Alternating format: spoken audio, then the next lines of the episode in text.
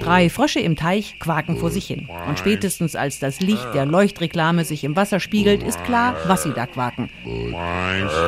Budweiser, wie die amerikanische Biermarke.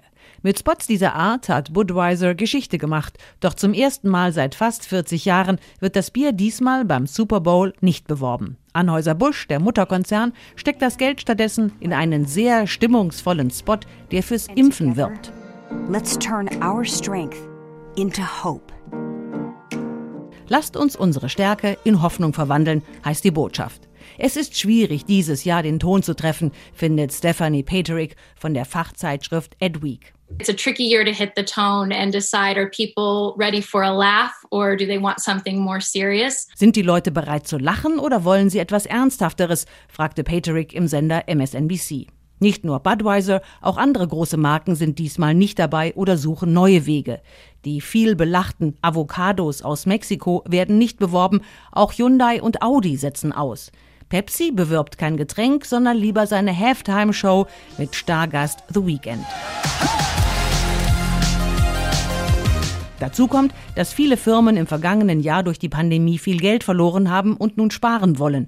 Über 5 Millionen Dollar für 30 Sekunden Werbezeit, das ist viel Geld, allerdings für ein sehr großes Publikum von womöglich 100 Millionen Amerikanern.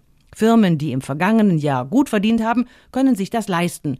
Vroom, der Online-Autoverkäufer, ist zum ersten Mal dabei und Squarespace, eine Firma für Webseiten, hat es geschafft, Dolly Parton zu verpflichten. Auch das eine Premiere.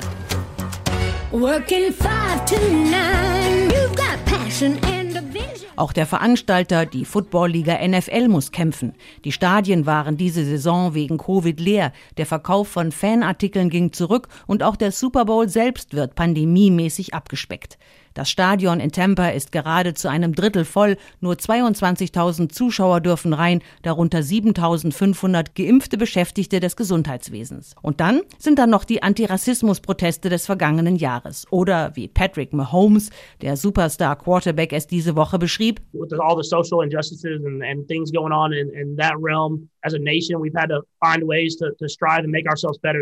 Mit all der sozialen Ungerechtigkeit und dem, was in diesem Bereich passiert ist, mussten wir als Nation einen Weg finden, da besser zu werden, sagte Mahomes, der, selbst Afroamerikaner, voriges Jahr massiv dafür geworben hat, wählen zu gehen. Die NFL hat die Proteste ihrer Spieler, 70 Prozent sind schwarz, lange ignoriert oder sogar bestraft. Doch die Stimmung hat sich nun unterm Druck der Spieler und der Fans verändert. Sichtbares Zeichen? Der Super Bowl beginnt mit einem Gedicht. Amanda Gorman, die junge schwarze Poetin, die bei der Amtseinführung von Joe Biden Furore gemacht hat, soll die Arbeit all derer würdigen, die in der Pandemie Leben retten.